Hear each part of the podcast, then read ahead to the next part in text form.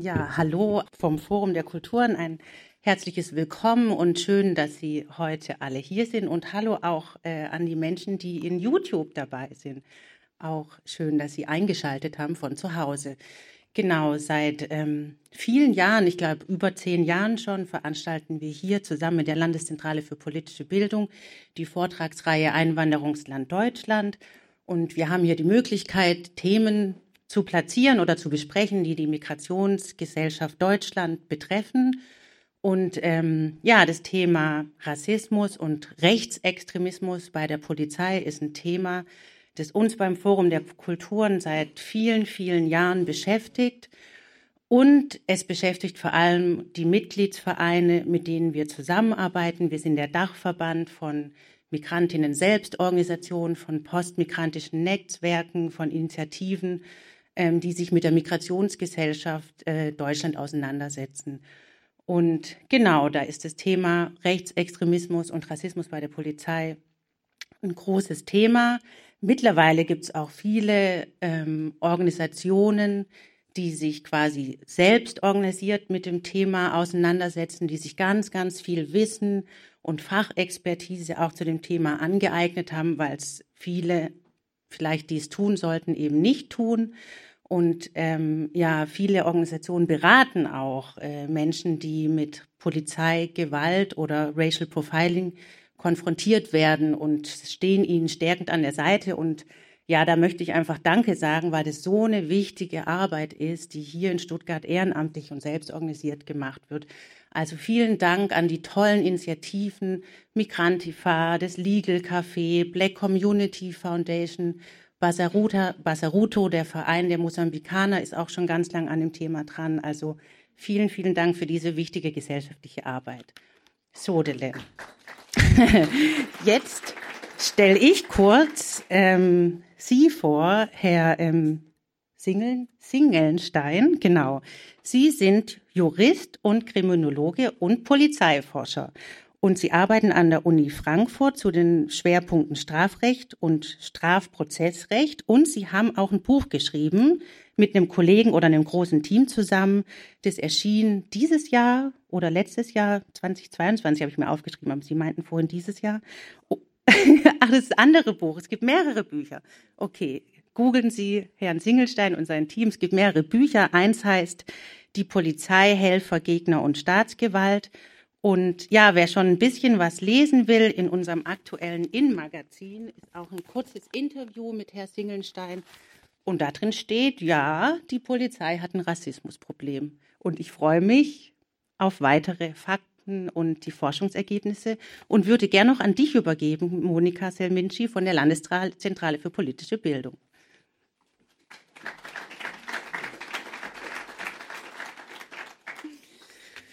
Also ich möchte auch äh, ganz herzlich alle begrüßen im Namen äh, der Landeszentrale für politische Bildung Baden-Württemberg. Und wahrscheinlich, wie du schon gesagt hast, haben wir noch mehr Gäste äh, durch den Livestream. Seien Sie auch äh, ganz herzlich von mir äh, zum heutigen sehr interessanten Abend begrüßt. Ähm, wie auf dem Flyer schon steht oder in der Einleitung äh, steht, bewegt unser Thema Rassismus bei der Polizei sehr viele und äh, steht auch sehr oft in der öffentlichen Debatte. Ich finde das Thema nicht deswegen so spannend, weil viele es leugnen oder leugnen möchten, dass es bei der Polizei Rassismus oder Rechtsextremismus eine Rolle spiele, sondern weil wir, oder mindestens äh, ich, so wenig über die Arbeitsweisen der Polizei wissen. Und deswegen freue ich mich äh, sehr, dass unser heutiger Referent, Herr Professor Singenstein, die Polizei von innen kennt und mit uns auch aus dieser Perspektive die Aspekte der Forschung diskutiert. Und ich hoffe, dass Sie, liebe Gäste, auch mitdiskutieren werden. Mein Dank geht auch an unsere langjährigen Kooperationspartner, die Stadtbibliothek Stuttgart und die Stuttgarter Nachrichten, weil sie immer wieder, so auch heute, solche tolle Veranstaltungen ermöglichen. Ich wünsche Ihnen allen einen sehr spannenden Abend.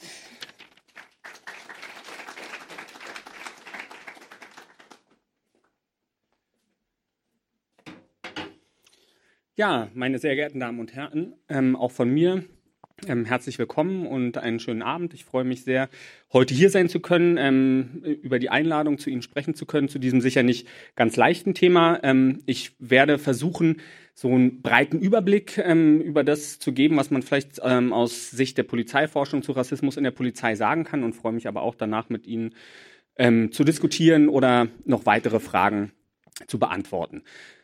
Rassismus in der Polizei ähm, ist, würde ich sagen, schon ähm, länger ein Thema ähm, in unserer Gesellschaft. Wir, wir leben in einer Gesellschaft, in der es Rassismus gibt, die rassistisch strukturiert ist und da ist die Polizei natürlich nicht frei von. Aber es ist für die Polizei ein sehr, sehr schwieriges Thema, ähm, mit dem sie sich nicht gerne auseinandersetzt. Und ähm, ich würde sagen, ähm, so seit drei, drei Jahren ungefähr, seit dem Tod von George Floyd und seitdem die Black Lives Matter-Bewegung ähm, auch nach Deutschland stärker gekommen ist, als sie es vorher war, ähm, das Thema in der öffentlichen Debatte eine größere Rolle gespielt hat, ähm, ist ein bisschen was in Bewegung geraten und ist, würde ich, oder ist aus meiner Wahrnehmung diese Diskussion eigentlich nicht mehr so richtig zum Stillstand gekommen und spielt auch in der Polizei ähm, heute eine andere Rolle, als es äh, früher der Fall war. Ja, ähm, ich gehe will nicht, aber dann mache ich so. Ähm, ich gehe in vier Schritten vor. Ich äh, werde Ihnen zunächst ein bisschen was ähm, sagen, einfach als Grundlegung, was ich unter Rassismus verstehe, was, was man vielleicht auch für unterschiedliche Formen von Rassismus unterscheiden kann ähm, und Ihnen dann äh, so ein bisschen Einblick in den Forschungsstand geben. Was kann man eigentlich für Deutschland heute zu dem Thema sagen aus Sicht der Polizeiforschung? Ähm, zweitens würde ich gerne ein bisschen den Blick richten dann auf äh, Racial Profiling, weil es einfach ein Thema ist, was in der öffentlichen Debatte eine große Rolle spielt und, ähm, und auch, glaube ich, für die, für die Polizei ein wichtiges Thema ist. Und dann unter drittens äh, würde ich Ihnen gerne ein paar Ergebnisse unserer eigenen Forschung präsentieren, ähm, die wir durchgeführt haben zur polizeilichen Gewaltanwendung, wo wir auch eine Auswertung einfach zu ähm, Rassismus und Diskriminierungserfahrungen gemacht haben. Und daraus folgt dann auch der vierte ähm, Abschnitt, wo es nochmal so ein bisschen darum gehen soll, was heißt das eigentlich für die Betroffenen. Aber zunächst ähm, zu der Frage, was ist eigentlich Rassismus äh, und was können wir über Rassismus in der Polizei für Deutschland sagen. Ähm, Rassismus äh, sind Ideologien oder sind Lehren, die ähm, für, für bestimmte Personen, die, die rassifiziert werden, die als fremd gelesen äh, werden, das, die denen besondere Merkmale zuschreiben, und zwar unabhängig von Staatsangehörigkeit und Sozialisation in der Regel und die eine ähm, soziale Hierarchie äh, in der Gesellschaft konstruieren. Das ähm, ist eine lange, lange vor allem biologisch begründet worden. Heute wird es häufig ähm, auch kulturell begründet. Und ähm, es bedeutet unterm Strich äh, einen Ausschluss dieser, dieser rassifizierten Gruppen ähm, durch diese Lehren, durch diese Ideologien. Ähm, und Angehörige, die als äh, oder äh, Personen, die als Angehörige dieser Gruppen wahrgenommen werden, werden ähm, nicht mehr so stark oder gar nicht mehr als Individuen wahrgenommen mit individuellen Eigenschaften, sondern vor allem als Angehörige dieser Gruppe. Ähm, in welchen Formen begegnen uns diese Lehren, begegnet uns Rassismus ähm, jetzt in der Gesellschaft ähm, insgesamt, aber auch in der Polizei? Ich glaube, das ist wichtig, ähm, ein paar Dinge zu differenzieren. Ähm, das mache ich vor allem auch, wenn wir in der Polizei Vorträge halten, Veranstaltungen machen, weil es in der Polizei häufig ein, relativ überkommenes, klassisches, altes ähm, Rassismusverständnis gibt, was vor allem so die Vorstellung hat, Rassismus ist was, was Rechtsextremisten machen, was Neonazis machen, aber nichts, was in der Gesellschaft insgesamt vorkommt. Ich glaube, es ist erstmal wichtig, zwischen Einstellungen oder Wissen auf der einen Seite und Handlungen auf der anderen Seite ähm, zu differenzieren. Das kann natürlich zusammenhängen, aber es muss nicht zusammenhängen. Also aus Einstellungen können bestimmte diskriminierende Handlungen folgen, müssen es aber nicht zwingend und umgekehrt ähm, kann man auch diskriminierend handeln, ohne ähm, bewusst ähm, solche Einstellungen zu haben oder solches Wissen äh, zu haben. Das gilt für die Polizei, aber auch in der Gesellschaft insgesamt. Da, damit schon ein bisschen verbunden ähm, ist die Differenzierung zwischen bewussten und unbewussten ähm, Rassismus. Also es gibt eben nicht nur die bewusste ideologische Abwertung, sondern es gibt auch Vorurteile, ähm, Stereotype, die unbewusst ähm, wirken können, ohne dass, dass es uns klar ist. Und die dritte Differenzierung, die, die mir wichtig scheint, ist ähm, individuelle Erscheinungsformen und strukturelle oder institutionelle Erscheinungsformen. Also Rassismus kann was sein, was, was ich als Person verinnerlicht habe, sei es als bewusste Einstellung, sei es als unbewusste Stereotype.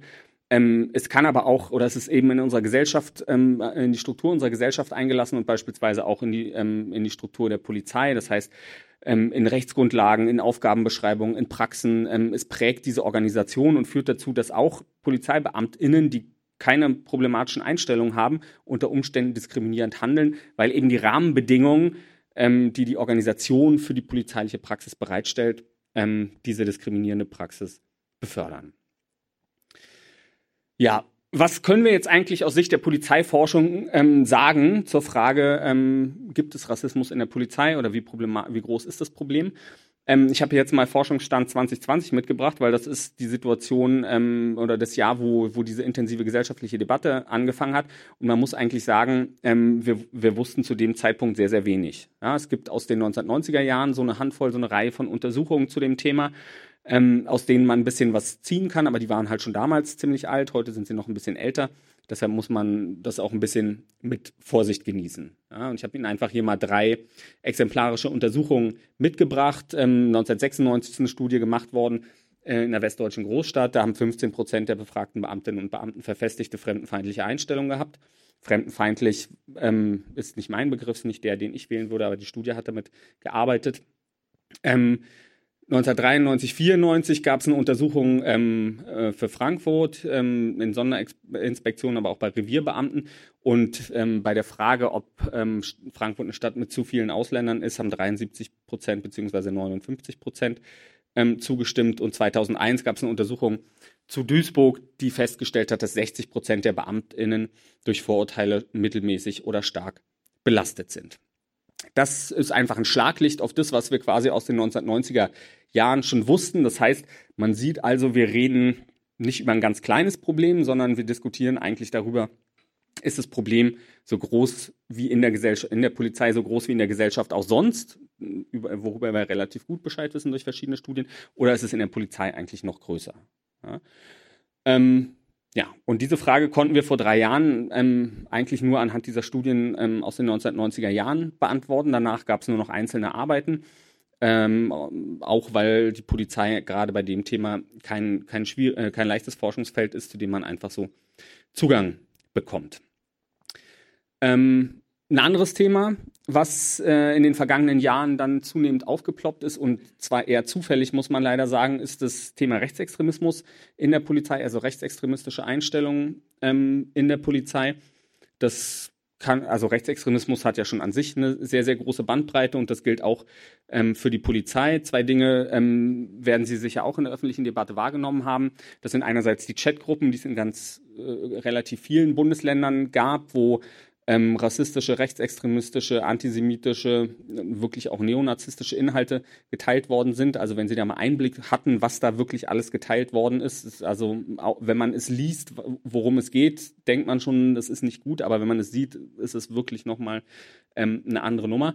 Und diese Chatgruppen waren Zufallsfunde. Ne? Die sind zufällig gefunden worden, weil es Ermittlungsverfahren gab zu anderen Sachen und dann sind die Handys äh, von einem Polizeibeamten beschlagnahmt worden und ähm, ausgewertet worden. Dabei ist man auf diese Chatgruppen gestoßen und ähm, das war in den meisten Fällen der Weg.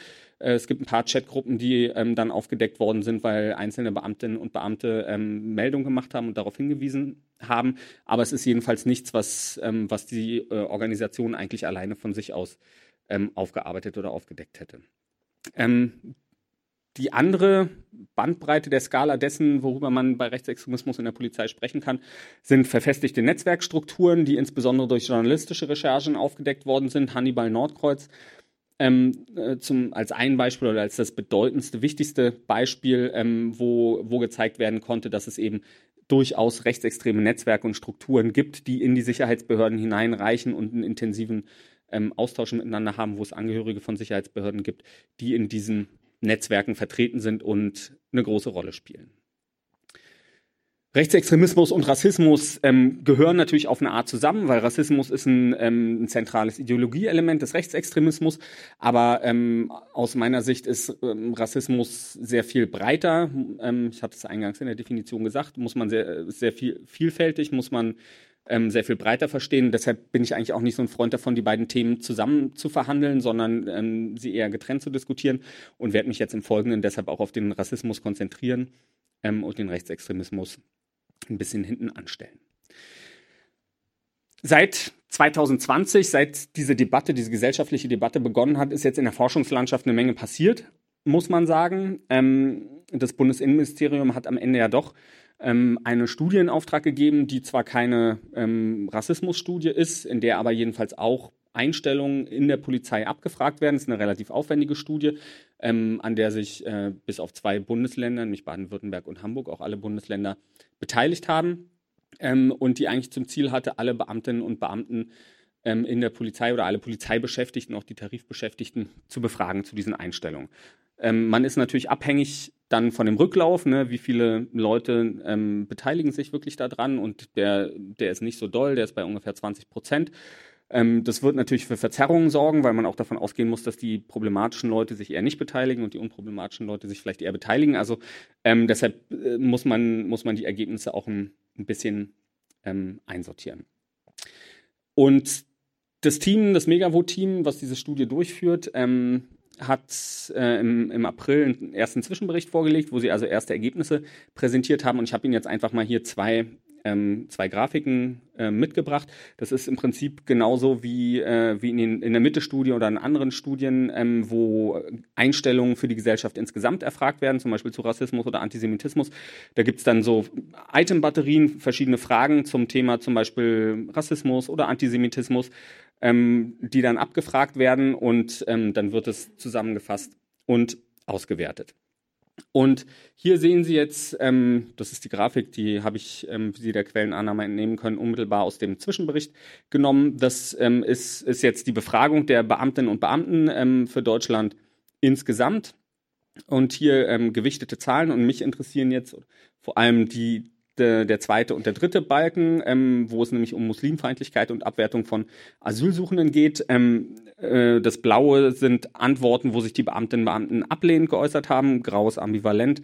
Ähm, äh, Rot oder Orange ist zustimmend. Ja, und jetzt sieht man, dass es bestimmte Themen gibt, Antisemitismus, da ist die Polizei offensichtlich relativ unproblematisch gut aufgestellt.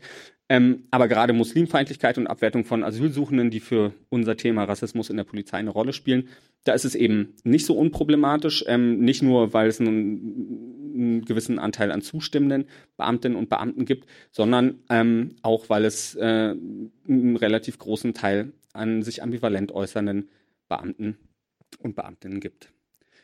So, und dann bin ich im Prinzip zurück bei der Frage, ähm, ist es in der Polizei genauso problematisch wie in der Gesellschaft insgesamt oder ist es in der ähm, Polizei eigentlich problematischer? Und dafür haben die Kolleginnen und Kollegen, die diese Studie durchführen, ähm, hier eine kleine Gegenüberstellung gemacht. Ne? Die haben mit ähnlichen Fragen, wie gesagt, wie aus der Mitte-Studie gearbeitet und haben dann ähm, hier einfach die Zahlen ihrer eigenen Befragung, also der PolizeibeamtInnen, die sehen Sie in der ersten Spalte, denen aus der Mitte-Studie gegenübergestellt, also wie es in der Gesellschaft insgesamt ähm, ist. Und äh, höhere Werte an der Stelle bedeuten, ähm, dass es problematischer ist, also dass die problematischen Einstellungen ähm, stärker vertreten sind.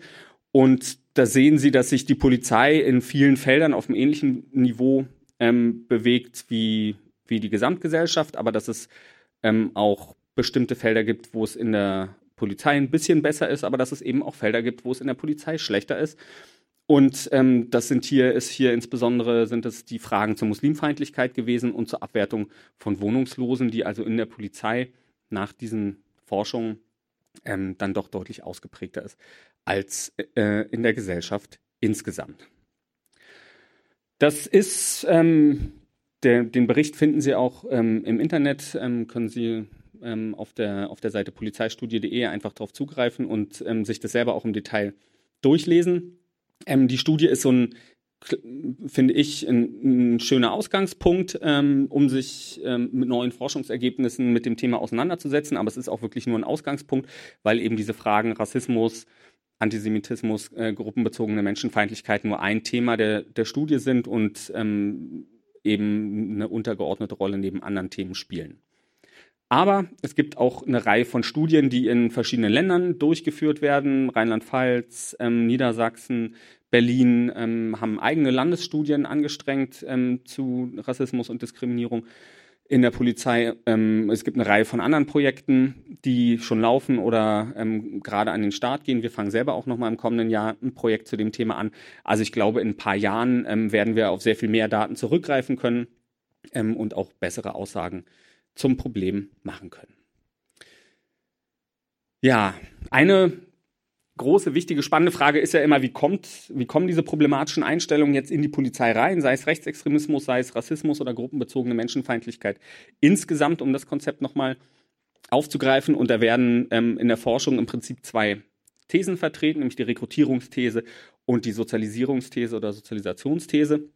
Rekrutierungsthese bedeutet, dass ähm, quasi diese problematischen Einstellungen ähm, von außen in die Polizei hereingetragen werden, indem äh, problematische Anwärterinnen und Anwärter angeworben werden. Ne?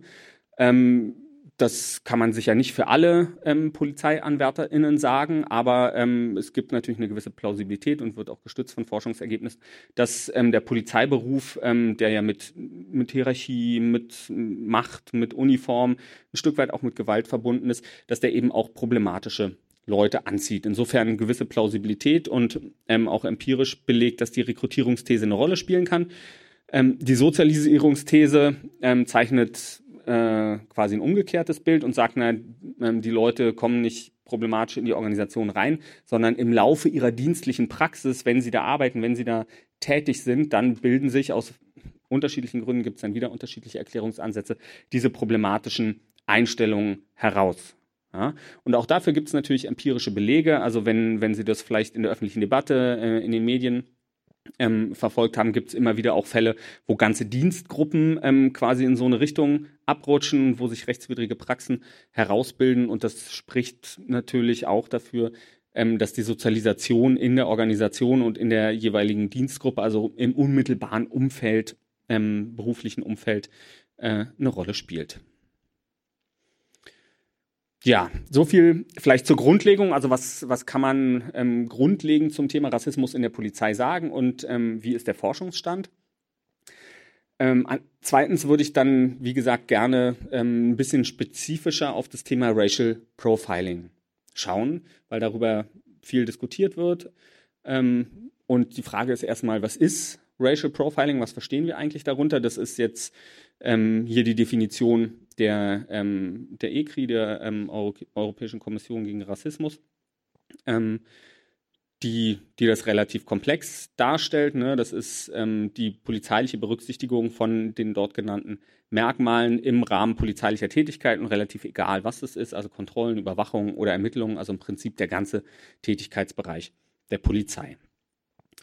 Ähm, hier kann man jetzt äh, verschiedene oder werden in der Forschung verschiedene Formen unterschieden. Ähm, man spricht von direkten, dominanten und unbewussten ähm, Racial Profiling. Das direkte Racial Profiling ist quasi das, dass man bewusst ähm, eine, ein, eine rassifizierte Person, einen POC, zum Beispiel für eine Kontrolle herausgreift, genau aus dem Grund, ähm, weil sie ähm, POC ist. Ähm, ist wahrscheinlich nicht die häufigste Variante. Ähm, dominantes Racial Profiling, davon spricht man, wenn es ein Merkmalsbündel gibt. Das heißt, wenn es ähm, bei einer Entsch Kontrollentscheidung eine Vielzahl oder mehrere Gründe gibt, ähm, für die Beamtinnen und Beamten ähm, eine bestimmte Person jetzt auszuwählen, um sie zu kontrollieren.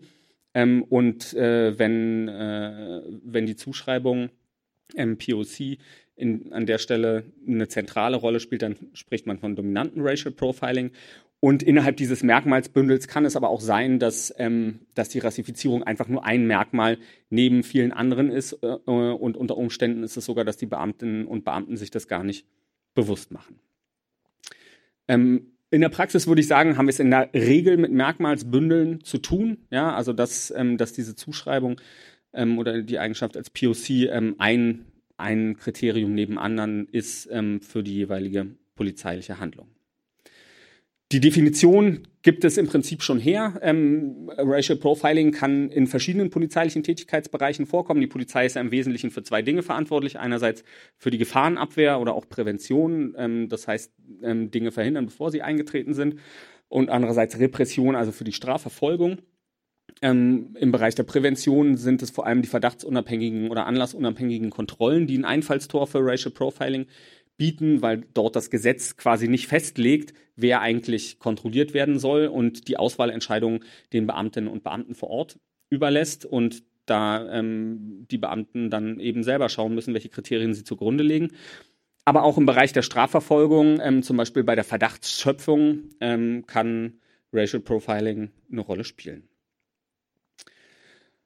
Auch hier, oder es ist vielleicht das prägnanteste Beispiel auch für institutionellen Rassismus. Ähm, es kann, kann, also Racial Profiling kann einerseits aus Einstellungen reduzieren, ähm, äh, resultieren. Also wenn Beamtinnen, Beamte individuelle ähm, Einstellungen, rassistische Einstellungen haben, dass sich das zum Beispiel im direkten Racial Profiling niederschlägt. Es ist aber eben auch ein institutionelles Problem, ja, weil es zum Beispiel Rechtsgrundlagen gibt, die diese anlasslosen Kontrollen vorsehen, weil es zum Beispiel Wissensbestände gibt in der Polizei, die bestimmten gesellschaftlichen Gruppen bestimmte ähm, Kriminalitätsneigungen zuschreiben ähm, und dann zu entsprechenden Kontrollpraxen führen. Ähm, Racial Profiling ist praktisch immer ähm, also fast ausnahmslos, über die Ausnahme können wir noch sprechen, ähm, rechtswidrig, weil es ähm, gegen das Diskriminierungsverbot des Grundgesetzes aus Artikel 3 Absatz 3 ähm, verstößt äh, äh, und deshalb ist es eigentlich unzulässig. Aber wir sehen, ähm, in der Forschung sehr deutlich, dass es das Problem gibt und dass es das Problem auch in Deutschland gibt. Ähm, es ist mittlerweile relativ gut abgesichert, vor allem durch groß angelegte quantitative Betroffenenbefragungen, ähm, die es auf europäischer Ebene gibt, wo also in verschiedenen europäischen Ländern Betroffene ähm, gefragt worden sind, ob sie solche Erfahrungen gemacht haben und wer, wo sehr deutlich ähm, äh, herauskommt, dass, dass es diese Erfahrungen gibt. Ich habe Ihnen jetzt hier einfach mal äh, Zahlen aus dem Afrozensus 2020 mitgebracht. Ähm, das ist eine Befragung von, ähm, von schwarzen Menschen in Deutschland. Und die, die sich, finden Sie auch online äh, im Netz, die sich auch sehr intensiv mit dem Thema Polizei und Rassismus auseinandersetzt. Und hier wurde ähm, ganz explizit die Frage gestellt, ähm, ich werde ohne Grund von der Polizei kontrolliert und Sie sehen ähm, 4000, mehr als 4200 Befragte und von denen sagt deutlich mehr als die Hälfte, ja, diese Erfahrung habe ich schon gemacht.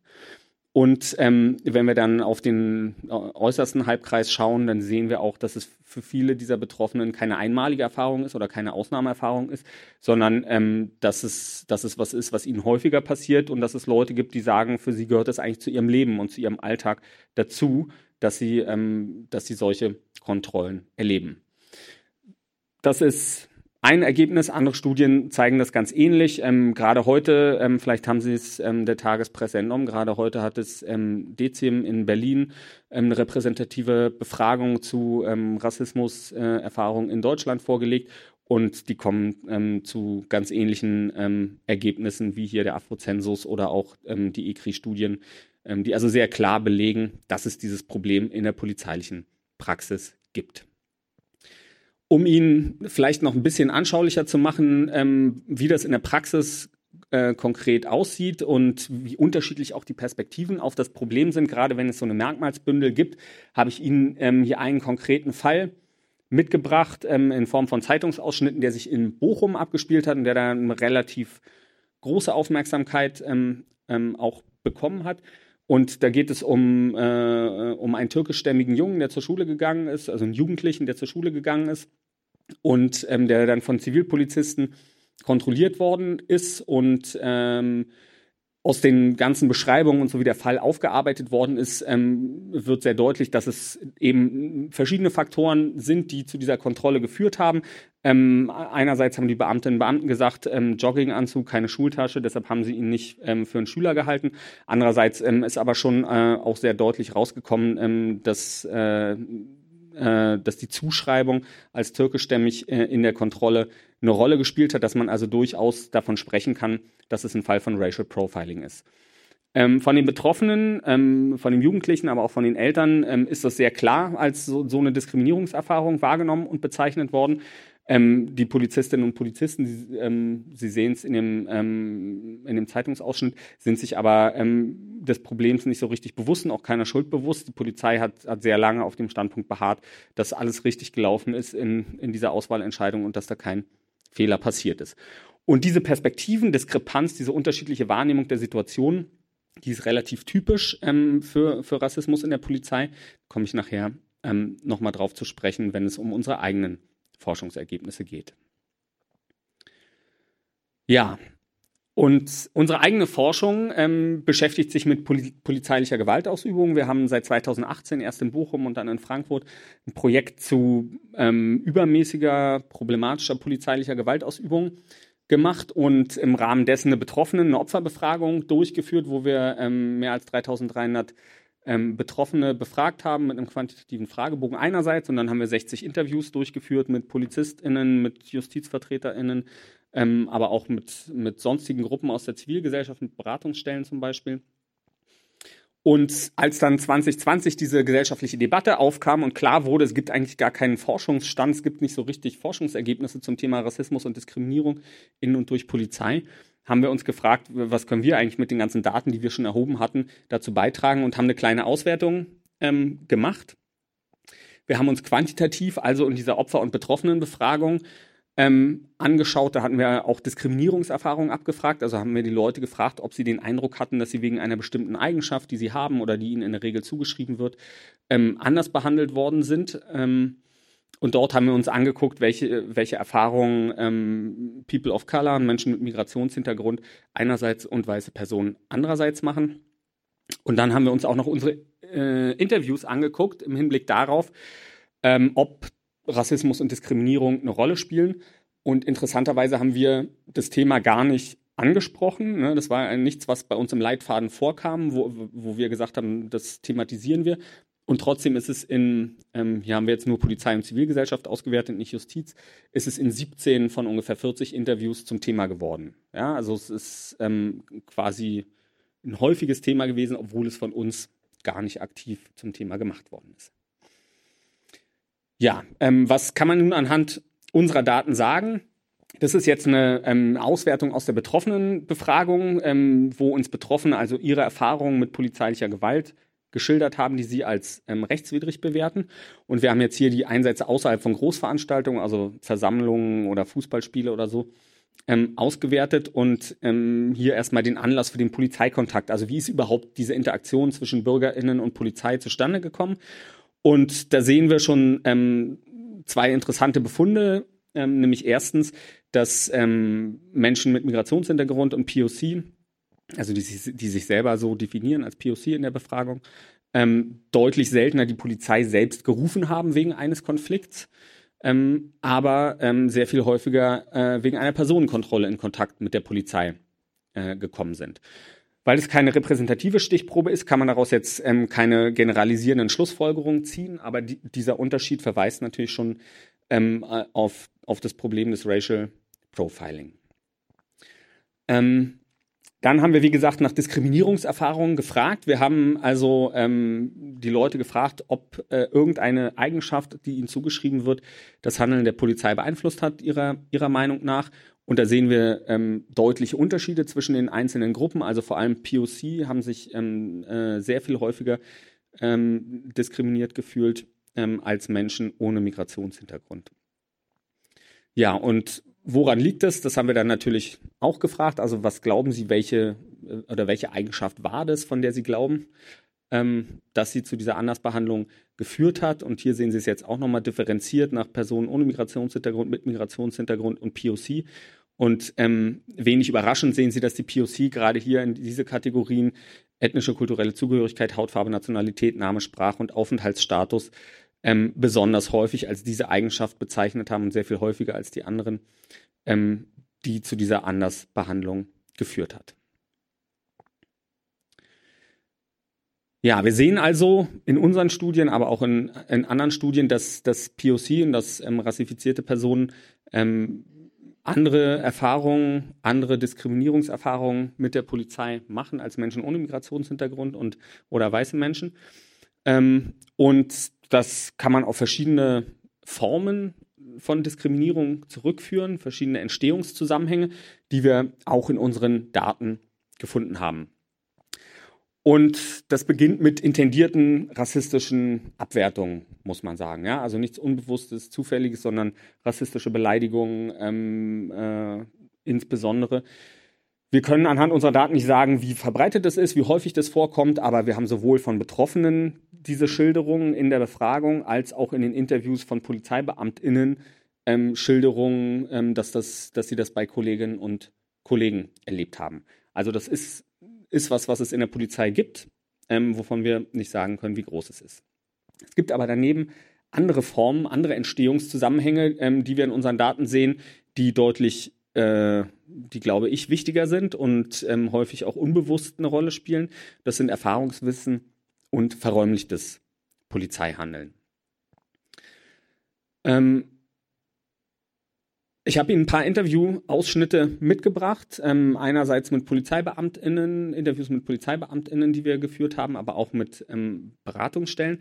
Und in diesem ersten Interviewzitat ähm, sieht man, finde ich, sehr schön, dass, ähm, also es ist ein relativ reflektierter Beamter, Beamtin, ähm, und man sieht sehr schön, ähm, dass dass diese, dass Diskriminierung ein Interaktionsfaktor sein kann, also dieses ganze Zusammentreffen von BürgerInnen und BeamtInnen in so einer Situation prägen kann.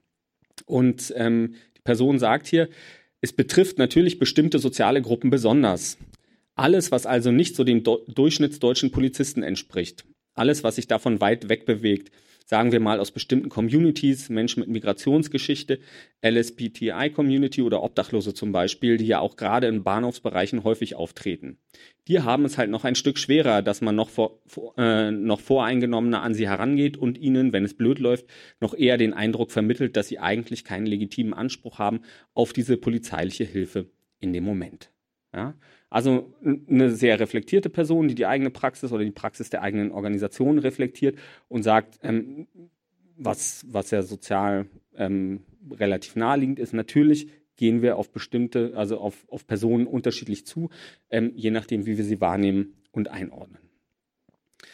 Ähm, daneben spielt in der Polizei Erfahrungswissen eine sehr, sehr große Rolle. Ähm, es gibt so ein Sprichwort in der Polizei, was immer gerne äh, benutzt wird. Äh, Polizei ist ein Erfahrungsberuf. Ja, also man kann alles in der Hochschule lernen, aber wie es wirklich funktioniert, das lernt man halt auf der Straße ähm, mit den eigenen Erfahrungen. Ich glaube, da ist ein ganzes Stück weit was dran, ähm, weil natürlich ist Praxis was anderes als Theorie. Ähm, und deshalb spielt so ein Erfahrungswissen in der Organisation Polizei eine sehr, sehr große Rolle und wird dort auch tradiert und weitergegeben. Ja, und zwar nicht nur eben in Form von Ausbildung an der Hochschule, sondern ähm, auch, auch auf dem Revier, in den Dienststellen, durch Erzählungen, ähm, durch Weitergabe. Und solches Erfahrungswissen kann natürlich ähm, Stereotype, Vorurteile, Zuschreibungen enthalten und ähm, deshalb auch eine diskriminierende Praxis prägen. Und das wird ganz schön, finde ich, an diesem Interviewzitat hier deutlich ist auch wieder ein Polizeibeamter oder eine Polizeibeamtin, ähm, mit der wir gesprochen haben. Und die Person sagt hier, also das sind auch teilweise Leute, die aufgrund anderer Ethnien oder aufgrund anderer kultureller und moralischer Vorstellungen einfach nicht mit unserer Arbeit d'accord gehen.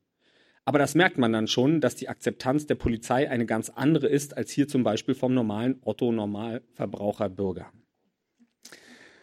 Und ähm, man muss natürlich dazu sagen, es ist ja erstmal nichts Ungewöhnliches, dass man aufgrund eines bestimmten Vorwissens oder bestimmter Erfahrungen in soziale Situationen reingeht. Machen wir alle. Ne? Also wenn wir hier in den Raum reingehen oder reingegangen sind, haben wir eine bestimmte Erwartung gehabt, was uns hier, was hier passieren wird, wenn wir hier treffen, ähm, was hier für eine Stimmung ist, wie die Diskussion aussieht. Und ähm, gehen, und diese Annahmen, die prägen natürlich so das, wie wir uns hier verhalten. Bei Polizei ist es noch viel, viel stärker ausgeprägt, weil Polizei in ganz vielen unterschiedlichen sozialen Kontexten agiert, ähm, in denen sie gar nicht unbedingt ähm, selbst zu Hause ist und äh, auf die sie sich dann unter Umständen auch schnell einstellen muss.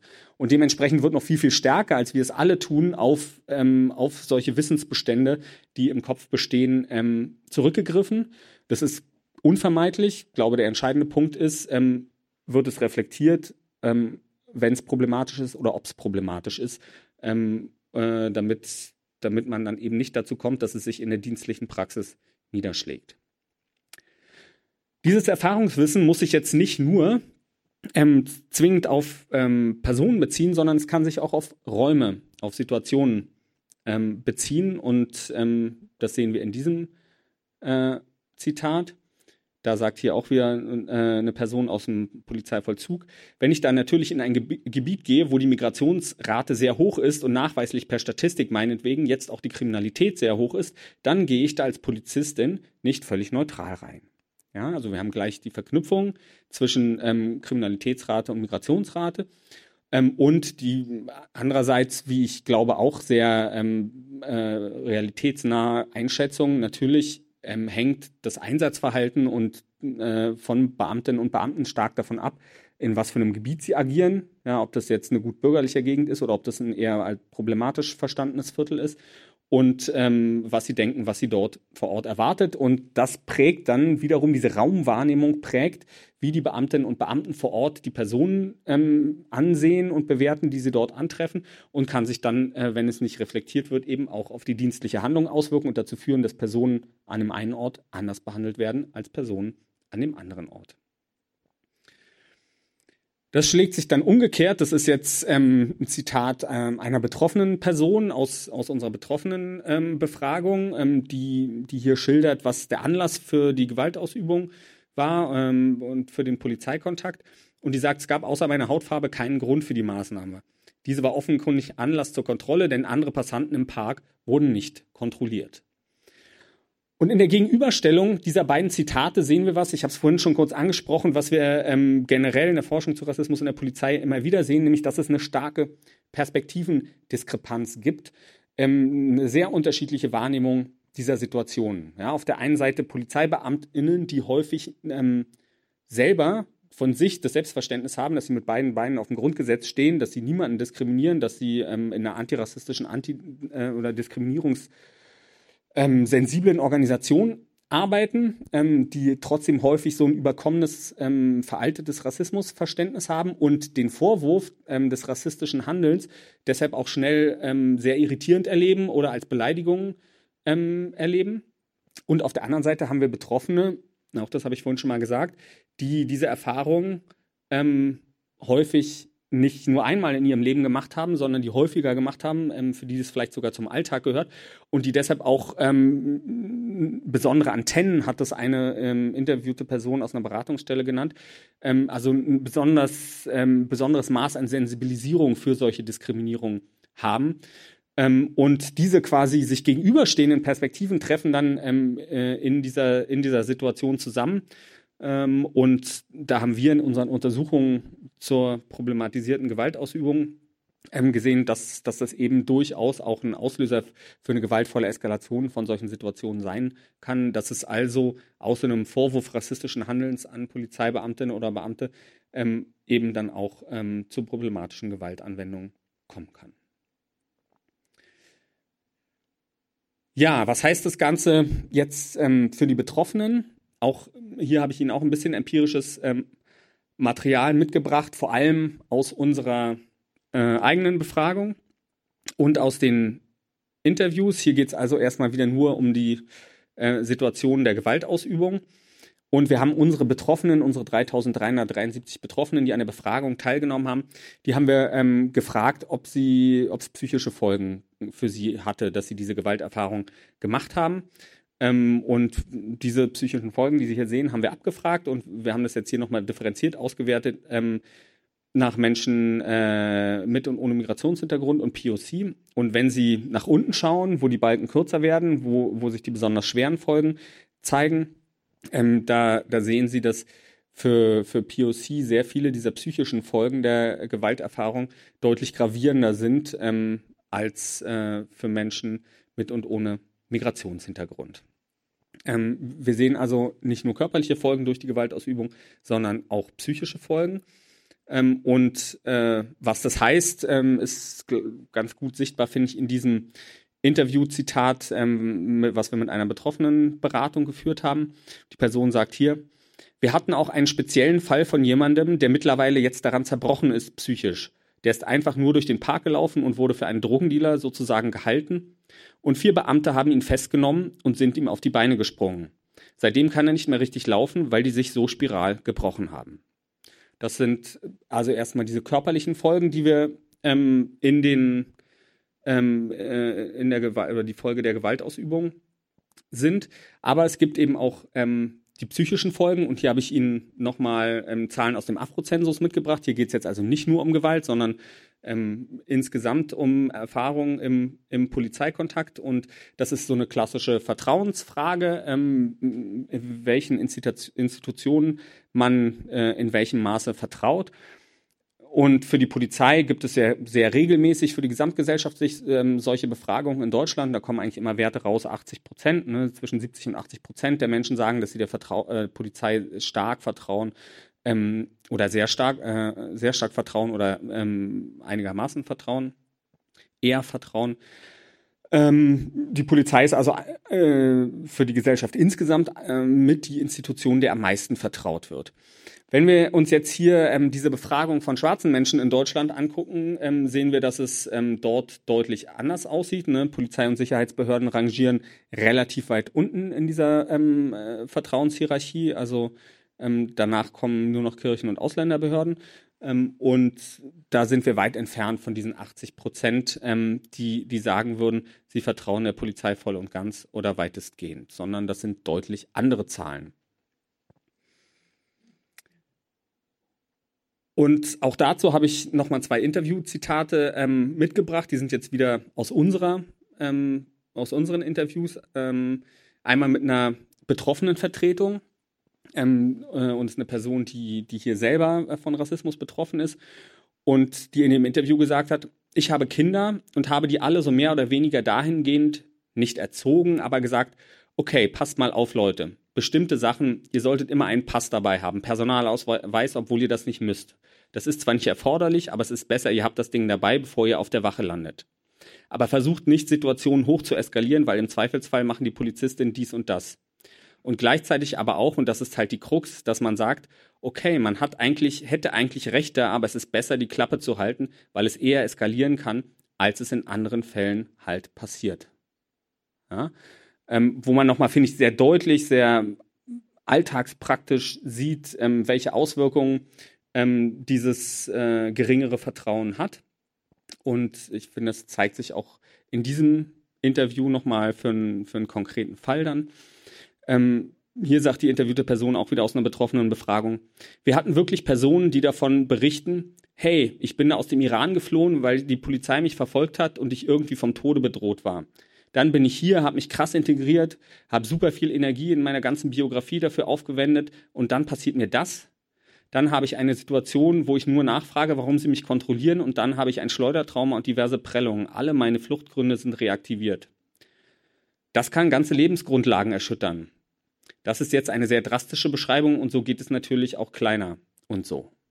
Ja, also heißt, nicht alle Menschen, die von Rassismus betroffen sind, machen diese drastischen Erfahrungen, aber es gibt eben auch diese drastischen Erfahrungen. Ja, ähm, so viel erstmal inhaltlich ähm, von meiner Seite. Das Ganze ähm, ist natürlich Teamarbeit, habe ich nicht alleine gemacht, ähm, sondern haben wir mit ähm, unserem Forschungsteam gemacht. Die ähm, Kontaktdaten sehen Sie hier auf der linken Seite. Und es sind in den vergangenen Jahren auch ähm, einige Bücher zu dem Thema entstanden bei uns im Team. Ganz links ähm, sehen Sie ein Sachbuch, was äh, 2022 äh, erschienen ist, was ich mit einem Kollegen zusammengeschrieben habe, wo das also ähm, quasi für eine breite Öffentlichkeit dargestellt wird. Dann speziell zum Thema ähm, Rassismus in der Polizei haben wir diesen, ähm, diese wissenschaftliche Bestandsaufnahme, das ist ein Sammelband, ähm, äh, gemacht, der auch 2022 erschienen ist. Und äh, ganz rechts sehen Sie das Buch, was dieses Jahr im Mai erschienen ist. Das sind die Forschungsergebnisse ähm, unseres Projektes zur ähm, übermäßigen polizeilichen Gewaltanwendung, wo auch diese Rassismus- und Diskriminierungserfahrungen nochmal detaillierter dargestellt sind.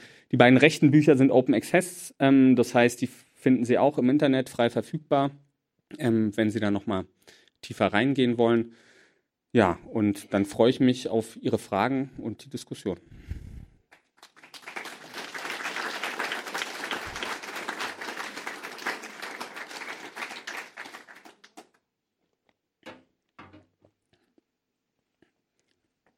Glaube, wenn Sie Fragen haben, gibt es da hinten ein Mikrofon, zu dem Sie sich bewegen können.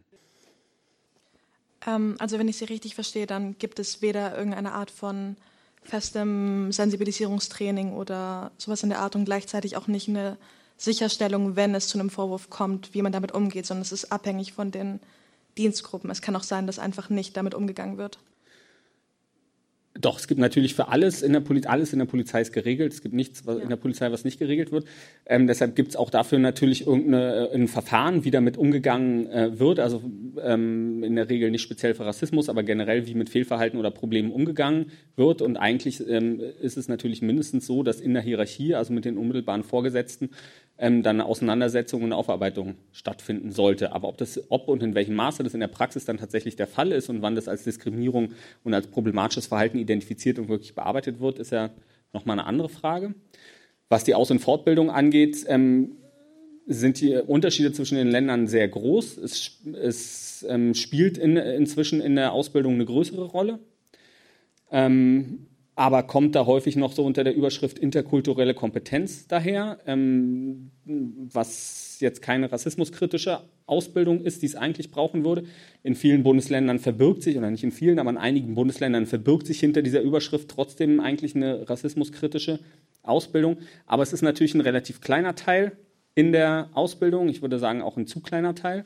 Und ähm, die Ausbildung alleine reicht eigentlich nicht, ja, weil ähm, das, was ich vorhin als Sozialisationsthese beschrieben habe.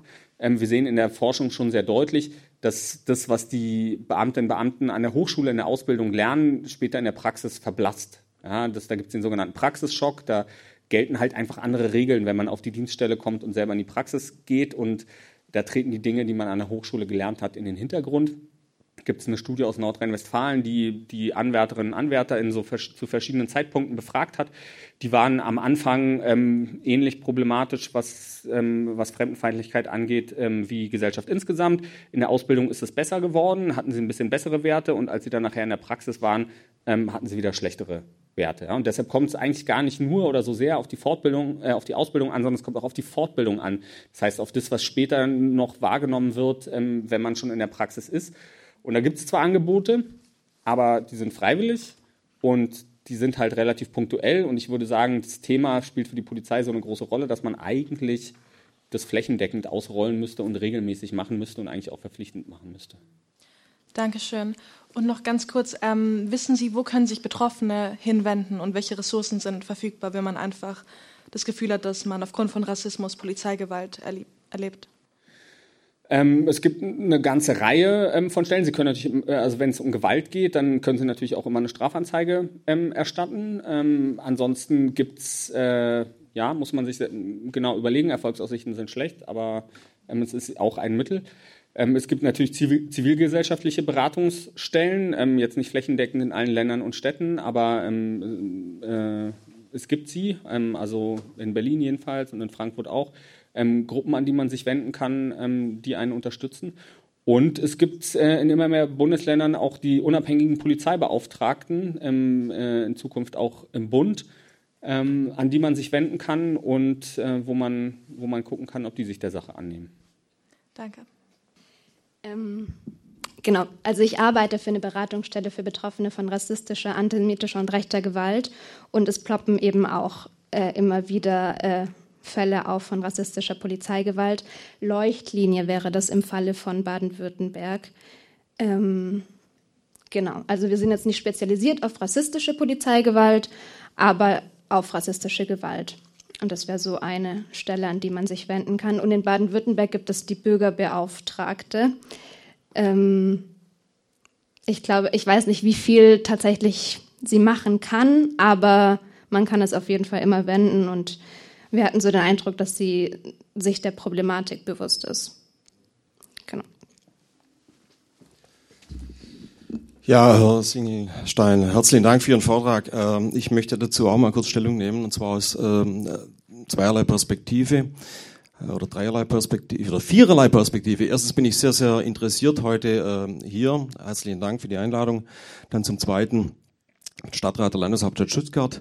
Ich habe einen kriminologisch-kriminalistischen Hintergrund. Das ist mein erster Beruf, den ich gelernt habe. Ja, und zum Zweiten bin ich habilitierter Sozialwissenschaftler und schaue dann immer sehr, sehr genau äh, auf circa 40 äh, Peer-Review-Veröffentlichungen äh, in einem anderen Kontext. Ich schaue immer sehr, sehr genau auf die Methodik und da bin ich dann auch etwas kritisch, muss ich sagen. Das möchte ich dann auch vielleicht auf YouTube haben. Vielleicht muss man dann auch nochmal äh, in der, im Diskurs äh, gewisse Dinge betrachten. Dann bin ich gespannt auf Ihre Antwort und zwar ist ja auch von Christian Pfeiffer beispielsweise schon äh, kritisiert worden, diese Studie, oder auch von der SPD-nahen äh, Polizeigewerkschaft, äh, der Gewerkschaft der Polizei, die ja SPD-nah ist.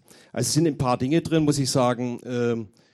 Beispielsweise, ähm, Sie sprechen, äh, dass bei der Polizei, dass eine Polizei von Hierarchie und Gewalt geprägt ist. Da bitte ich doch zu betonen auch, dass hier viel, viel legale, legalisierte Gewalt äh, dabei ist, unmittelbarer Zwang beispielsweise, solche Dinge. Äh, die Polizei kann nicht alles in Diskussionen lösen, das muss man auch, denke ich, betonen. Und dann, was mich dann ein bisschen stört, auch ähm, jetzt unter Kollegen, sage ich jetzt mal, dass hier Einzelaussagen hochstilisiert werden und quasi generalistisch über die Polizei gelegt worden und damit ein ganzer Berufsstand natürlich auch irgendwo in, in ein gewisses Licht äh, gerückt wird. Es gibt Einzelfälle, sicherlich, die muss man genau betrachten. Es gibt problematische äh, Zonen innerhalb der Polizei sicherlich auch, aber ich denke, die Studie ist ja nicht repräsentativ, äh, die Sie angelegt haben. Also repräsentative Aussagen zu treffen ist schwierig. Und es ist natürlich auch schwierig, sage ich mal, wenn ich ähm, fast schon suggestiv Opfer befrage. Äh, das ist für mich eine Frage äh, auch der Validität äh, von Daten, von Studien, Studienergebnissen etc. Ich unterstelle nicht, dass Sie nicht objektiv an die Sache herangegangen sind, keineswegs, aber die Frage der Repräsentativität und die Frage der Validität der Studien und der Daten, die stellt sich allemal. Und ähm, sonst besteht auch die Gefahr bei diesem sicherlich wichtigen Forschungsfeld, bei dem wenig, wenig bisher bekannt ist, deshalb ist es gut, dass es beackert wird, das möchte ich auch sagen, besteht natürlich die Gefahr, dass ein Berufsstand in ein schlechtes Licht äh, gerückt wird, dass beispielsweise auch das Gewaltmonopol des Staates ein Stück weit natürlich auch untergraben wird. Was mich inter interessieren würde, sind auch hinter den vielen quantitativen Fragen auch insbesondere qualitative Fragen, warum eine Polizei beispielsweise so agiert, äh, hinterlegt oder beispielsweise ist der Kontext beforscht worden. Ähm, ich kann mir gut vorstellen, dass beispielsweise äh, viele Befragten der Gestalt antworten, weil sie halt durch die mediale Öffentlichkeit voreingestellt sind. Der Kontext spielt ja auch eine Rolle bei solchen Dingen, nicht nur die Einzelaussagen, die singulären Aussagen. Also sind alles Dinge, die mich dann beschäftigen, wenn ich auf die Methodik schaue. Und da hätte ich gerne auch eine Antwort. Danke Ihnen. Gut, das war, vielen Dank. Das waren jetzt äh, sehr viele Fragen. Ich ver versuche mal, ob ich sie alle ähm, zusammenkriege. Ähm, ich glaube nicht, dass wir von Einzelfällen sprechen. Also, oder ich fange nochmal anders an. Ähm, sage ich immer, wenn ich einen Vortrag nur zu der Gewaltausübung ähm, halte, ähm, steht auch in dem Buch natürlich drin, Polizei ist befugt, in, in bestimmten Situationen Gewalt einzusetzen, muss es in bestimmten Situationen sogar machen. Immer dann, wenn polizeiliche Maßnahmen nicht anders durchgesetzt werden können, dann darf die Polizei von Gesetzes wegen Gewalt anwenden. Ähm, nach meiner Erfahrung, nach unseren Forschungsergebnissen würde ich sagen, es ist die Probleme, die dabei auftreten, die Formen rechtswidriger oder problematischer Gewaltanwendung sind keine Einzelfälle, sondern sind durchaus ein strukturelles Problem, weil sie quasi aus der Struktur dieser Gewaltanwendung erwachsen. Es ist kein, ist kein Versehen, was da passiert, sondern es ist ein Problem, was man sich mit einkauft als Gesellschaft, wenn man sagt, man schafft so eine Organisation, die ähm, zum Gewalteinsatz befugt ist ähm, würde ich Ihnen also ohne weiteres zugeben. Und wir gucken in unserer Forschung eben nicht auf diese ähm, recht, rechtmäßigen, ordnungsgemäßen Gewaltanwendungen, sondern wir gucken auf die problematischen Ge Gewaltanwendungen. So ist das Projekt angelegt.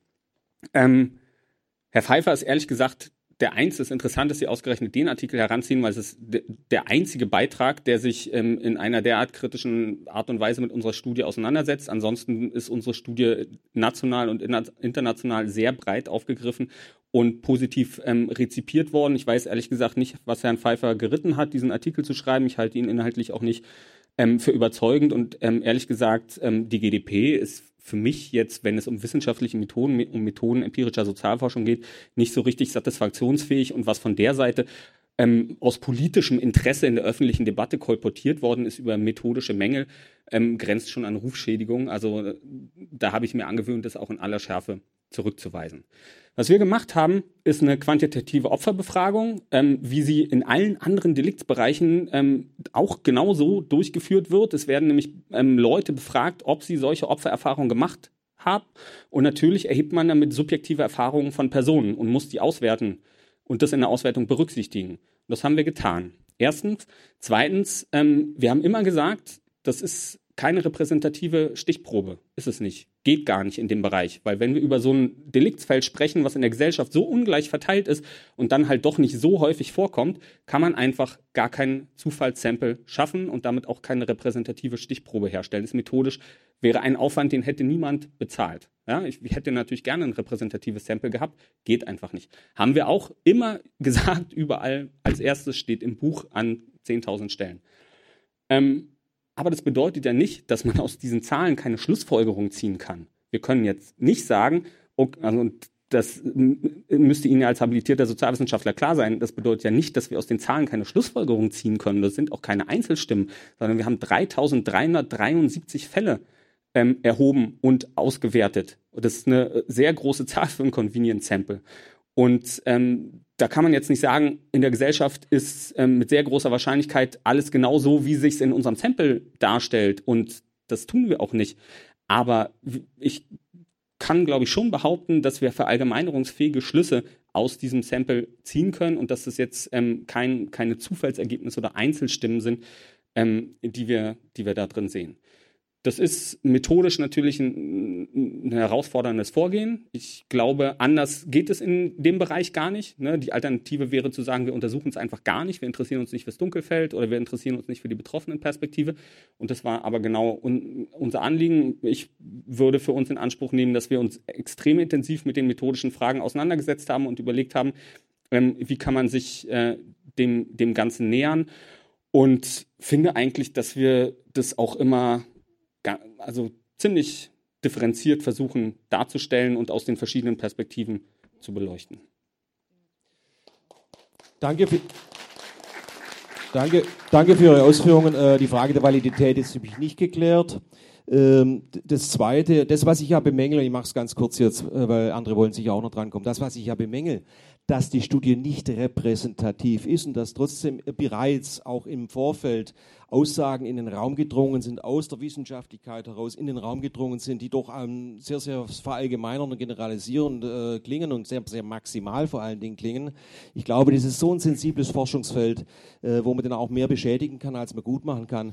Und äh, das ist mir irgendwo ein Stück weit äh, auch, sage ich mal, von der Diktion, vom Duktus her, manchmal überzogen, muss ich sagen. Das ist nicht repräsentativ und es gibt Einzelfälle, und die werden maximal dargestellt und das ist das, was ich kritisiert habe. Aber tut mir leid, das ist einfach wirklich nicht richtig. Wir, wir stellen keine Einzelfälle maximal dar, sondern wir haben 3373 Fälle ausgewertet und, ähm, und beschreiben unsere Ergebnisse. Ich muss umgekehrt sagen, ich finde es immer wieder interessant, wer uns mit dieser Methodendiskussion kommt. Ne, das sind nämlich Leute, die, für die das, für die das ein, nee, das sind, das sind Leute, für die das ein schwieriges Thema ist.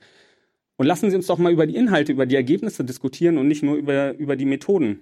Ja, also wir haben uns wirklich so intensiv mit diesen Methoden auseinandergesetzt. Es gibt ein ganzes, ganzes Kapitel in dem Buch dazu. Es gibt mehrere Aufsätze dazu. Ähm, lassen Sie uns doch mal über die Inhalte und über die Ergebnisse sprechen.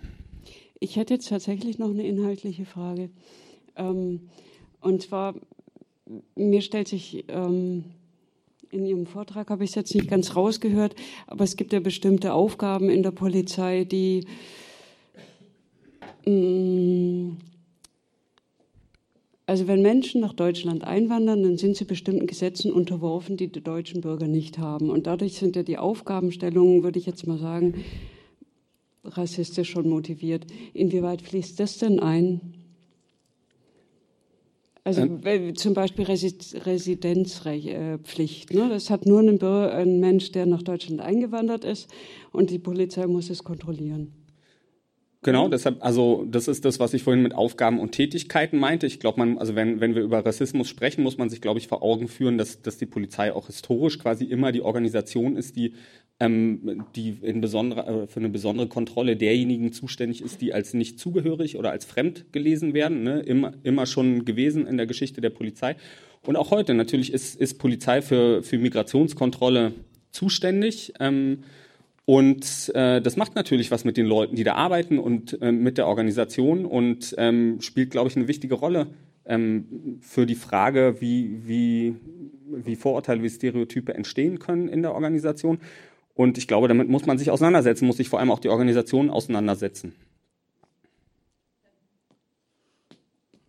Genau, ich hatte auch noch eine Frage. Ähm, die Polizei Berlin wirbt damit, ich habe es nicht mehr ganz im Kopf, ich glaube, es sind 50 Prozent der neu angeworbenen PolizistInnen eine sogenannte Migrationsgeschichte haben. Haben Sie dazu Datensätze, ob das was ändert mit der Einstellung von Rassismus? Also das wäre ja vielleicht auch interessant zu schauen, okay, hat es dieses Strukturelle dahinter oder kommt es von den Einzelpersonen, das Sozialisierte oder das Rekrutieren? Mhm.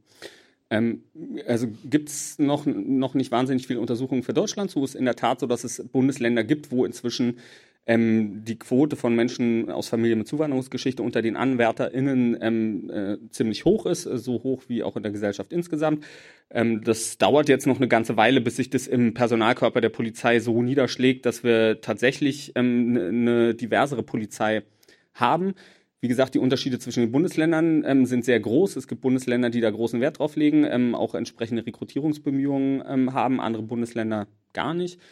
Ähm, deshalb sieht es zwischen den Ländern sehr unterschiedlich aus. Ich glaube, dass es wichtig ist, dass sich die Diversität der Gesellschaft ähm, in der Polizei ein Stück weit widerspiegelt. Ich glaube auch, dass es helfen kann, wenn man sich international den Forschungsstand dazu anguckt, insbesondere aus den USA, ähm, spricht jetzt nicht so viel dafür, dass es das Problem Rassismus und Diskriminierung durch polizeiliche Praxis ähm, sehr grundlegend verändert, ne? sondern ähm, die Forschungsergebnisse aus den USA zeigen, äh, wo, wo das ja für, ähm, für schwarze PolizistInnen ähm, schon seit einigen Jahrzehnten relativ intensiv beforscht wird, zeigt eher, dass, ähm, dass diese PolizistInnen in die Organisation und in deren Strukturen und Praxen sozialisiert werden ähm, und ähm, die Praxen weniger ändern, als sie durch die Praxen geändert werden. Vielen Dank. Und dann noch eine persönliche Frage. Der Ansatz Abolish the Police, was halten Sie davon? Also, aus, also das ist ja ein sowohl politischer als auch wissenschaftlicher ähm, Ansatz, der sich mit der Frage beschäftigt, was es vielleicht für Alternativen zur Polizei geben könnte. Ähm, äh, also wo, die, die sich die Frage stellen, welche wichtigen gesellschaftlichen Aufgaben äh, über, wer sind der Polizei eigentlich heute übertragen? Gibt es auch andere Wege und Möglichkeiten, das zu tun? Und ich habe ähm, vor zwei Wochen war ich in Hannover beim äh, Kongress der niedersächsischen Polizei eingeladen zu, für einen Vortrag ähm, Kritik der Polizei und aus meiner Sicht ist es in, in den verschiedenen Kritikperspektiven auf Polizei ähm, eine interessante Perspektive auf, auf Polizei zu schauen, die natürlich selber für sich auch viele Probleme und Fallstricke hat, ähm, müsste man sich, glaube ich, im Einzelnen anschauen. Vielen Dank. Und dann tatsächlich auch noch von mir eine Anmerkung. Einzelfall, die Pluralform, habe ich noch, nicht, noch nie ganz verstanden. Und das wollte ich auch mal kurz hier anmerken. Vielen Dank.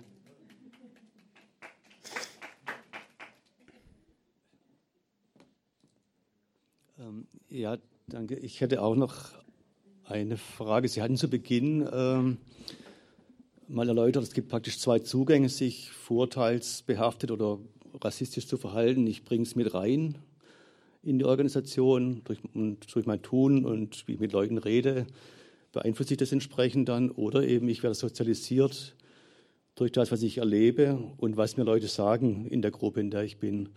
Und gibt es denn da Zahlen dazu oder Gewichtungen, äh, wie sich das verteilt, wie sich das entwickelt? Gehen, kommen Leute rein mit einer durchaus guten Haltung und dann im Laufe der Jahre wird es immer mehr, entwickelt sich das in die Richtung, wo es eben immer mehr ins negative, vorurteilsbehaftete geht? Also es äh, gibt, gibt empirische Befunde für beide Thesen. Ne? Ähm, ich glaube, man muss es einfach ähm, sehr differenziert angucken. Es gibt bestimmten äh, Anteil von Anwärterinnen und Anwärter, die schon mit solchen problematischen Einstellungen in die Organisation reinkommen.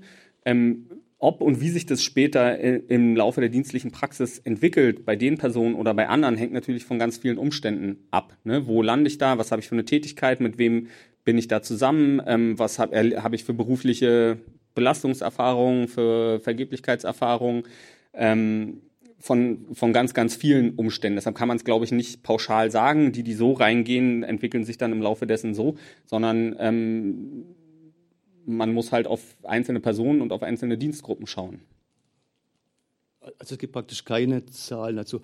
Also ich denke mir dann eben einfach, ich kann mir vorstellen, wenn ich ständig in konfliktiven Situationen bin, äh, den ich handeln muss, den ich schlecht, auch Schlechtes erlebe persönlich, dass ich dann irgendwann auch mal so eine Haltung kriege, die nicht mehr so frei ist ne, von, oder nicht mehr so vorurteilsfrei ist wie früher. Und dann muss ich doch begleitet werden, dass ich dann dort wieder das verstehen kann, was hier gerade passiert und mit mhm. umgehen kann und vielleicht wieder reflektiere und eine andere Haltung bekomme.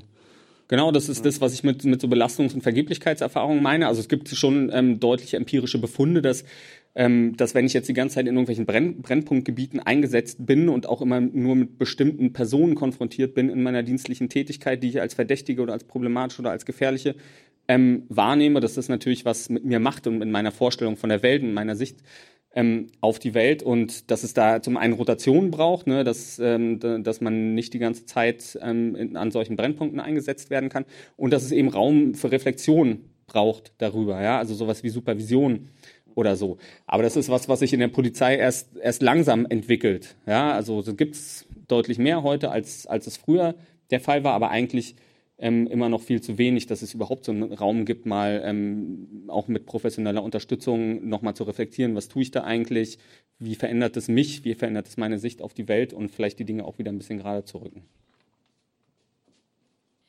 Hi, also ich fände es super spannend, nochmal zu hören, wie die Studie in verschiedenen polizeilichen Organisationen rezipiert wurde, ob es Konsequenzen jenseits von Diskursiven gab, wie mit Defensivität umgegangen wurde und was mir jetzt auch schon aufgefallen war, Sie hatten ja schon öfter betont, es sei ein schwieriges Thema für die Polizei.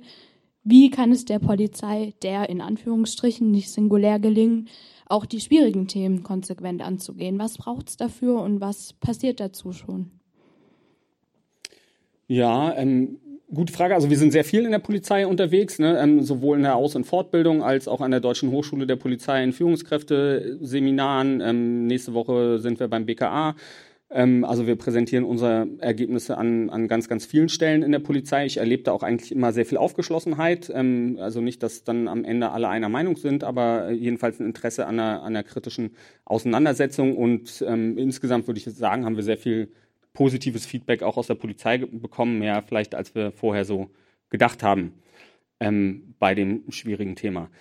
Ich habe vorhin schon gesagt, Polizei sind viele verschiedene Organisationen und ähm, auch sehr große Organisationen. Also da arbeiten 300.000 Menschen und da arbeiten sehr, sehr unterschiedliche Menschen. Und da gibt es Menschen, die sind sehr kritisch und aufgeschlossen, auch für diese problematischen Fragen und die gehen daran und, äh, und kümmern sich und, äh, und machen und tun. Es gibt viele, ähm, denen es auch nicht so wichtig ist oder die es nicht so für problema problematisch halten und es gibt natürlich auch Leute, die problematisch eingestellt sind. Und ähm, ich glaube, für die Leute, die eigentlich was machen wollen und die diese Fragen angehen wollen, ist es wichtig, dass auch aus der Gesellschaft ähm, entsprechende Impulse kommen, ne? dass die Gesellschaft auch sagt, irgendwie, wir, wir wollen, dass Polizei sich mit diesen Fragen auseinandersetzt. Und ich glaube, für die Leute war es einfach wichtig, dass es in den vergangenen zwei, drei Jahren auch so eine intensive öffentliche ähm, Debatte zu dem Thema gab. Ja, weil für dieses auch oft nicht leicht. Ich war, wie gesagt, le ähm, letzte Woche bei der Polizei Niedersachsen, die haben eine Polizeikonferenz veranstaltet und der Moderator, Poliz gestandener Polizeibeamter, hat mir davor berichtet, dass er neulich einen Vortrag über ähm, Rassismus in der Sprache gehalten hat vor Kolleginnen und Kollegen und ähm, zum ersten Mal in seinem Leben äh, erlebt hat, dass er ähm, von Kollegen angefeindet wird. Und der war echt, also er war ziemlich vor den Socken. Und ich glaube, das sind die Auseinandersetzungen, die gerade in der Polizei immer mehr stattfinden und die wichtig sind, die auch stattfinden müssen. Und dann muss man gucken, wo sie hinführen.